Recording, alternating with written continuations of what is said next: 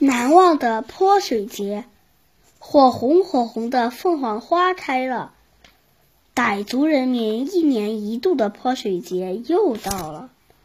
一九六一年的泼水节，傣族人民特别高兴，因为敬爱的周恩来总理和他们一起度过泼水节。那天早晨，人们敲起象脚鼓。从四面八方赶来了。为了欢迎周总理，人们在地上撒满了凤凰花的花瓣，好像铺上了鲜红的地毯。一条条龙船驶过江面，一串串花炮升上天空，人们欢呼着：“周总理来了！”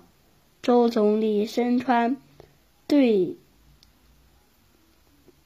对襟白褂，咖啡色长裤，头上还包着一条水红色头巾，笑容满面的来到人群中。他接过一只象脚鼓，敲着欢乐的鼓点，踩着凤凰花铺成的地毯，同傣族傣族人民一起跳舞。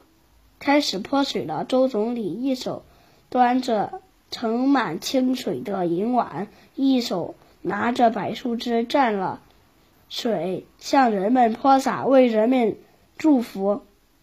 傣族人民一边欢呼，一边向周总理泼水，祝福他健康长寿。清清的水泼啊洒啊，周总理和傣族人民。笑啊跳啊，那是多么开心，多么幸福啊！